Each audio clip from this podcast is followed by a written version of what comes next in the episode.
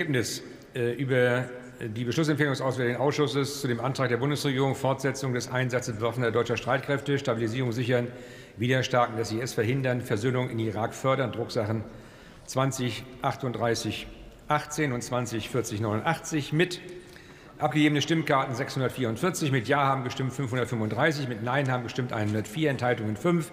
Die Beschlussempfehlung ist damit angenommen.